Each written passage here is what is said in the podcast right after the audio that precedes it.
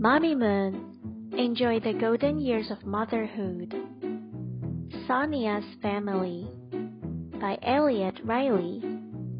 Illustrated by Srimalie Bassani. Meet Sonya. This is Sonya. On weekdays, she lives with her mom. On weekends, she lives with her dad. Sonya has two brothers. One brother is older than Sonya.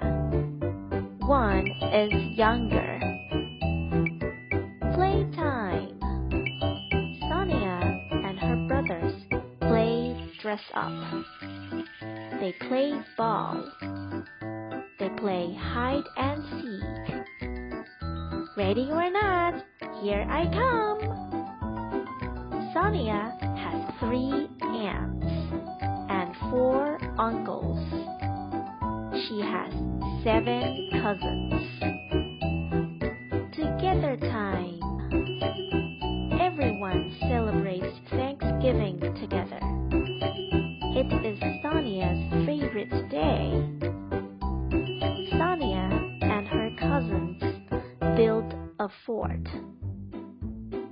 Sonya's dad and uncles sneak inside. Sonya's mom and brothers sneak in too. It's squishy in here. Sonya giggles. Sonya loves her family. Sonya's family loves Sonya.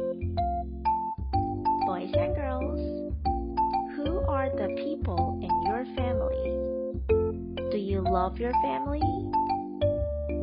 You may draw each person and write their name below their picture.